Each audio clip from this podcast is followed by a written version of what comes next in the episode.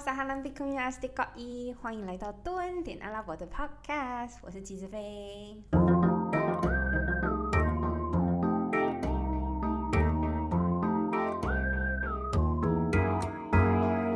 耶！我觉得大家会觉得今天讲话好像比较开阔，不是回音好，回音应该有一点，因为我的房间其实还蛮空旷的，但今天讲话就是比较，然后就是感觉比较开阔，就是你知道。嗯，肢体动作比较大，是因为我之前其实录音我都躲在衣橱里面录，真的是衣橱没有在开玩笑，就是呃我要把房间门先关起来，然后再把衣橱呃的门再关起来。那衣橱有点像是小叮当的衣，小叮当的那个就是一个小小的板子，它只是一个小柜子，我就坐在上面。那为什么要在衣橱？是因为衣橱它其实呃衣服会吸音嘛，所以就是减少回音。然后再者是，我把衣橱的门关起来，再把房间门关起来，外面才不会听到。不然我真的觉得糗到爆，我每次录音都觉得糗到爆。那刚好因为今天室友都不在家，所以你知道吗？整个家都是我的，所以今天今天感觉会比较 hyper 一点的状况，所以大家想必会习惯的。那下次有机会再给大家看看我到底在衣橱里面录音是长什么样子，就是认真，因为衣橱又很暗，所以我就把手机就开一个小电呃小手电筒，然后呃麦克风用手拿，所以之前的收音啊有时候会忽大忽小等等的，我觉得是有关系的。好啦，那今天呢其实是我们 podcast 的第三集，之前前面两集就是一部分在讲哦我如何开启我的 podcast，就是我眼睛坏掉。那后面再讲杜拜的求职攻略，但其实后来发现，嗯，蛮多是有一些已经认识我的人，就是从最早期，从诶那时候是从约旦开始，哇，好久了。有一些是认识我，就是从约旦开始的，然后有一些是新加入的朋友，就是有杜拜时期啊，然后有诶沙乌地时期，呃，澳洲时期，发现后来自己人生的阶段是用。呃，国家再去分的，呃，时期都会再多教我一些东西。所以呢，这一集今天要来讲的就是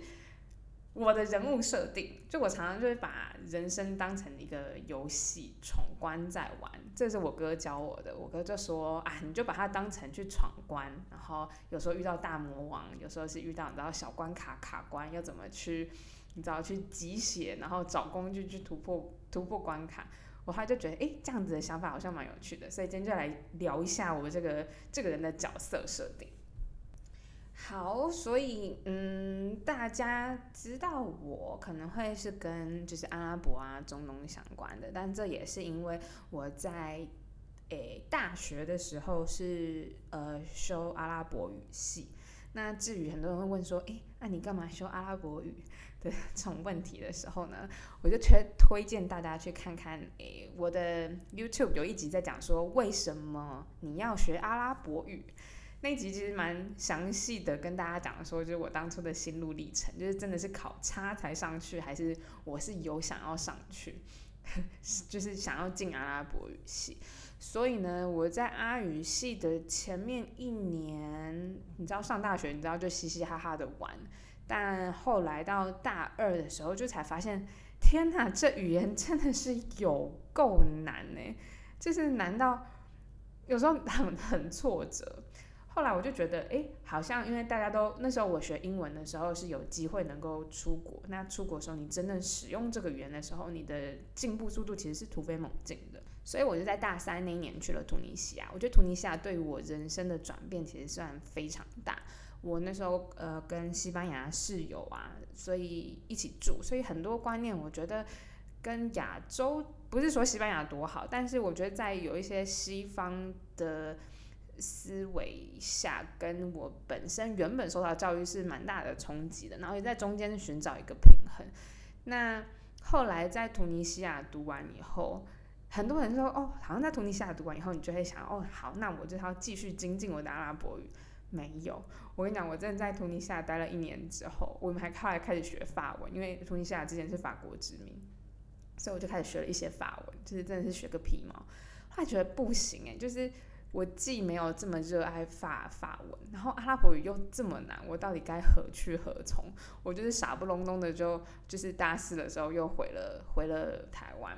那在在这中间呢，我觉得在大四也发生了很多事，是因为大三有点那种开启我的开关，所以大四以后我就是疯狂的尝试各种东西。那后来我决定就是接触到了那个传院，那时候传院就是正大传院在拍毕业制作，所以那时候跟杰斯就一个我的好朋友拍了一部影片，然后认识了一些传院的朋友，就开始接触到呃一些剪片。拍照一些自媒体的东西，那时候自媒体就是非常非常的起步阶段，所以呃也是那个时候觉得哦这些东西真的是碰起来蛮好玩蛮有趣的，我就在大四下的时候决定，嗯那我要再去一趟阿拉伯，那时候真的很夸张，是因为大家大四的时候都在准备找工作啊，或者是找准备研究所。我那时候就是在学剪片、学拍片，然后完全不知道自己下一步要干嘛，就觉得嗯，那再去一次阿拉伯好了。说说到底有多少是属于逃避心态，有多多少是属于就是再试一次的心态。所以大四毕业之后，我就嗯就觉得哦好，我要利用这样子的嗯剪片啊跟拍片，就是我希望能够做一些事情来让台湾更认识阿拉伯，所以我就开启了多年阿拉伯。所以那个时候。那个时候其实是我最开心、最开心的阶段。即便那时候生活，你知道，穷学生的生活就非常苦，也没有什么很厉害的，就是拍片啊，或者是照相的设备。但很多事情，比如说我那时候就我还记得，我是用我的小 Acer 很厚的那种小 Acer，然后剪片剪到整个机器发烫再转，然后我就在那边守候着它一整个晚上，然后隔天发烧，因为太累。后来还是有把片子输出，但就是那些很苦的经验，我觉得在当下都是甘之如饴的。也不是说这些东西哦，我会预设说哦，我希望能够接到什么业配，我能够得到什么实质上的回馈。但那个成就感是来自于大家的反应，跟你能够带给大家的影响。我觉得那是一段非常非常难得的、难得的的时光。那后来在约旦就是待了一年，然后做了蹲点阿拉伯。其实那时候是从 Facebook 开始，但呃后陆陆续续各种其他媒体就开始兴起了嘛。那我也是因为那时候 Facebook 呃剪片等等有了这个机会，就是有这样的操作经验，所以我就去面试了。然后之前有那个那个叫做什么澳洲最棒实习机会，它的整个 program 的名称叫做。The Ultimate Gap Year 是由昆士兰政府所举办的，所以那个时候，呃，也是就是我也是花了超级多心思在去面试那个东西，有点像是之前大家比较熟悉，应该是什么最棒岛主的计划，就是类似那种计划，但这个计划它是特别针对于呃留学生或者是就是比较像是学生体验兼实习，所以呢，我就代表了台湾去。去参加澳洲昆士兰的这个计划，那时候就是粉红泡泡里面的生活，就是到每个城市都会有一个你知道 welcome party，有时候还有就是加长礼车来接机，还有其他国家的朋友们，就是总共是五个国家来参加，就是的的这个 program，每个国家就是代表一个人。那时候对于澳洲，不论是学生的生活啊，还是观光旅游的体验，我觉得澳洲是一个非常棒的地方，特别能够在学生的这个年纪去学习。那时候是呃，比如说很多国际学生是去那边学习语言去跟体验生活，但遇到很多呃打工打工度假的的台湾人们。那后来我是在呃澳洲的 eco tourism 实习。去了解他们的生态旅游经验，所以那时候对于生态旅游啊，与旅以及旅游产业是非常非常有兴趣的。所以呢，我就好想好天真的觉得我这辈子你知道就跟旅游命中注定，我们两个就是要绑在一起。我之后要做的事情就是，要么就是旅游产业，要么就是你知道中东旅游。那澳洲其实生活就过得非常快，我就回台湾了。回台湾的时候呢？哦哦，对我有先去上海，就是去上海过个水，然后上海的事情就是另外一个故事。上海我也非常喜欢，我真的非常喜欢上海的一个城市。那呃后来回台湾之后呢，我就是开始就是又在找工作嘛。那找工作的时候，那时候我就很明确的觉得，嗯，我就是要找旅游产业。后来也非常幸运的在嗯台湾的一间广告公司，那这间广告公司是专门做旅游产业的，所以那时候的生活也蛮有趣，就是客户有。各个至少从上游到下游都有，比如说，呃，有一些观光局或者是一些呃旅游局，就是国外的一些观光局、旅游局。那呃，国内客户可能有一些是航空公司，也有一些国外的航空公司，就是帮他们做呃 campaign 广告。那台湾的还有一些，比如说旅行社啊、饭店业者啊等等，都是那家广告公司的业务范围。所以那个时候对旅游产业的了解，其实从那边那时候开始的。其实那时候进去之后才知道，哦，原来旅游产业是长这个样子啊！就是那个时候接触的不是哦，旅游带给我多新奇或者是多什么样子的体验，而是了解旅游这个产业的的关系。那那时候在台湾待一待以后，我在闲暇之余，就是有在继续用蹲点阿拉伯的东西。因为有一个朋友的鼓励，所以那时候在继续做，比如说敦尼阿拉伯的演讲，开始知道，开始练习演讲，开始做呃阿拉伯的料理手作课，还有开始教阿拉伯语。因为我人不在那边嘛，但是我还可以跟阿拉伯有连接的是阿拉伯语，就发现哎，大家其实对阿拉伯语也是很有兴趣的。那也是因为在朋友的鼓励之下，我一直在做这件事情的时候，我发现自己是开心的，就觉得自己真的还有一部分在在中东还没有被带回台湾，就是还还不甘。就是你有大家有看那个什么《三十而已》里面有一个那个叫谁啊？呃，曼妮，曼妮她就是在上海打拼之后，她回到她的老家，但她一直觉得她没有扎根下来的那个感觉。我觉得我非常可以懂那个。曼妮那时候的的心境，所以后来我就决定，好，那我就继续找工作，找回到中东这一块。那在找工作的时候，其实也遇到很很多很吃亏的事啊，或者是资讯非常不透明的事，所以才会有就是呃 podcast 的第二集，就是在教大家出国求职的攻略，杜拜篇那边就是有一些辛酸血泪，就是要大家注意的事情。那那时候也蛮幸运，在杜拜找到一份行销的工作。刚开始的生活其实真的是蛮辛苦的，比如说一周工作六天，然后礼拜五就真的是只有一天，因为中东其实是休礼拜五跟礼拜六，所以我其实礼拜日到呃不对，从礼拜六我就要开始上班，一直上到礼拜四。那礼拜五是我唯一的休假。你也知道，休假周末。大家已经习惯周休二日之后，这周休一日有多痛苦？你早上起床洗完衣服，你的半天就没了耶，真的是蛮蛮不适合，嗯，我的个性嘛。对，但在那间公司，我觉得也学到蛮多东西的，嗯，更多的是学到了经验，嗯，对，真的是不同的经验。那后来也是辗转来到了现在这间公司。像这间公司，我觉得我到现在想起来，我还可以想到我当时候面试上的时候有一个影片，就是你知道我又唱又跳，然后你知道兴奋到爆炸的的那个画面，我觉得很可爱。但这间公司，呃，现在这间公司，诶，都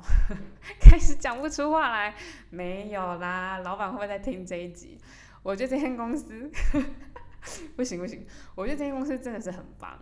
呃，好，我是认真的说很棒。我觉得他在他对于我中东的拼图，我把它当成拼图来讲好了，就像是我在中东的每个拼图上面蹲点。所以，比如说我在杜拜开始蹲点，然后我在呃沙乌地，呃沙乌地的这块拼图解锁，然后也开始蹲点沙乌地以及埃及。虽然因为是出差 base 的关系，所以蹲点的时间就没有那么那么长，就没有蹲很久。但我觉得都是非常非常珍贵的的经验，特别是你知道，不是旅游，而是去工作的时候，我觉得那个体验的面向会蛮不一样的，所以真的是非常难能可贵的。那在杜拜、埃及以及沙乌地，就可以再再细分一点点。我觉得在杜拜有点三观被，你知道，有点被 被被颠覆。嗯嗯，就是在这个。呃，杜拜的这个这个社会中，我觉得也是因为外来很人口非常多，很多人就是以打工仔的心态，就我今天就是要存一桶金，我今天目标性非常强。我待了一阵子以后呢，它就是我一个跳板，跳去下一个地方。那在这样子的情况下，我觉得大家对于杜拜的嗯归属感，对我我会用归属感来形容它。我觉得对于杜拜的归属感或者是认同感，我觉得相较于低。那当你在杜拜到认识的人，特别是，嗯，我觉得跟台湾人也许说还好，但，呃，特别是对于外国人而言，很多啦，就是当然也是有很多，就是有真心的，有几个是就是交心非常交心的朋友。那很多对于你而言，就是像是人生的过客，嗯。就很像 阿联酋是一个转运站，所以大家都是来这边转运的，也是一个人生的转运站。那杜拜在三观上面，我觉得很多事情就是看他们用钱堆出来，嗯，然后用很阶级的去划分，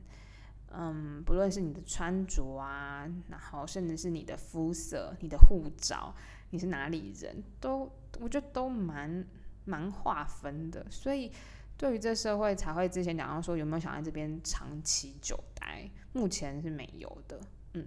不是说我不会再待一阵再待啦，而是说我有没有在这边然后就是落地生根。我觉得目前目前没有。那在沙乌地呢，我觉得又是一个呃，沙乌地真的是很酷诶，它完全可以 podcast 独立出来讲一集，在沙乌地每天都在发生故事，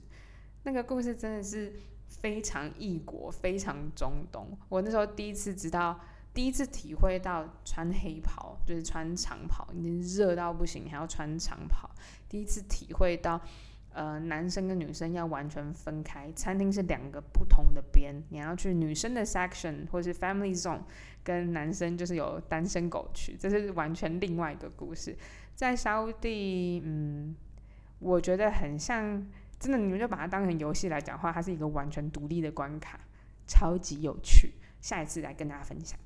埃及的话呢，又是另外一个故事。埃及的话，它其实埃及跟黎巴嫩是整个中东区文化的输出大国。比如说，埃及的电影很有名，埃及很多歌手，还有很多埃及的肥皂剧，他们根本是肥皂剧的输出大国。所以在很多阿拉伯国家，有些人他们听得懂埃及方言，是因为他们很常看那些肥皂剧，所以就是你知道多多少少就开始有一些听得懂。所以，嗯，由此可知，就是埃及啊，他们在文化上面的底蕴其实是颇深厚的。就是除了他自己本身的，嗯，就是埃及古文古文明。以外，他们自己就整个社会，包含之前英国殖民啊，然后到呃，他们现在虽然现在就是市区或者是整个国整个情势比较没有以前的这么富裕，但我觉得他们对于文化还有生活上面是很很乐观吗？然后很。很很有自己的想法，所以我觉得在埃及啊，看他们嗯做行销活动，或者是就是跟 team member 就是一起在合作的时候，我觉得那个感觉跟其他，特别是跟沙迪那个感觉是截然不同的。所以嗯，我觉得埃及其实也是有非常非常多故事可以说的。那之后希望也可以开一集，就是你知道独独家埃及篇，对，埃及才有太多有趣的好讲。那下礼拜我要出发去埃及了，就是恐怖归恐怖，但我其实也还是蛮期待的，毕竟真的是超级久没有回去了。是的，所以以上呢，今天就是你知道我在人生不同的阶段所所个个别的你知道小精华版。那我觉得现在在中东，就是其实把就是杜拜这一段时间，还有沙乌地、埃及，就是把它看成就我。这近几年在中东，我觉得学到最大最大的一件事情，除了除了就是在讲蹲点阿拉伯，就是怎么样不要不要用审视者的角度，就是以外人角度来去看其他人的文化，反而是更蹲下来的细心观察的这种角度之外呢，也许是自己独处的时间也比较多，然后不论是在工作上啊、私生活上啊，或者是各个方面吧，我觉得。越来越认识自己的圆与缺，圆的部分有没有更去加强？就是呃，知道自己擅长些什么事情。那缺的部分就比较不像以往用这么批评自己的角度，或者是批判自己的角度，反而是接受，就是慢慢接受这样子的自己。那这个接受，并不是说你要摆烂，而是嗯，接受自己的不同和接受自己的的的缺失的那一块。那开始越来越学会跟自己相处。有时候其实看阿拉伯人啊，就他们的处事之道，我们都会笑说，就是跟阿拉伯人认真就输了。然后他们好像对很多事情就是毫毫不在意啊，很多事情都交给阿拉，insha Allah，就是阿拉愿意的话，就是这些事情当然会成功啊。但阿拉不愿意的话，我也没办法。就是感觉好像就是有时候会觉得很气，但事实上就是当你真的尽尽尽你所能的。很多事情就不会看这么紧，也比较去接受，就是你已经尽力了，这是这是你能够做到的。那剩下的你会学习去接受。我觉得这是在这几年在中东上面，嗯，中东生活上面蛮大的转变吧。怎么录到后面突然开始超级心理层面的分享？天哪！好啦，就是嗯，我觉得这真的是慢慢慢慢去接受。很难得的一件事情，嗯，好啦，那今天就是在介绍，就是我的人生关卡以及我的角色人物设定。希望之后你知道还可以捡到更多装备啊、配备啊，可以集中全集中是吗？是这样吗？最近好像很红这个，就是能够去更勇敢的去面临各种挑战。就与其祝。嗯，祝福就是事事顺利啊！因为我觉得这其实蛮蛮不切实际的，因为人生总是会高低起伏嘛。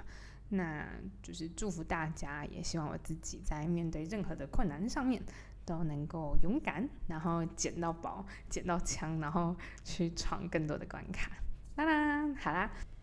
那最后就是欢迎上 YouTube 搜寻多点阿拉伯，有一些阿拉伯语教学影片，还有一些然后中东的珍贵画面，还有一些 Vlog。那有关于中东的一些精彩生活动态，就搜寻 Instagram 蹲点阿拉伯。有没有发现我讲话开始越来越小声？是因为我室友其实回来了，所以我就开始你知道，开始音量又放低，又开始有点你知道缩起来缩起来，咳咳。好啦，那。多年阿拉伯的 Podcast，我们下次见，啵啵。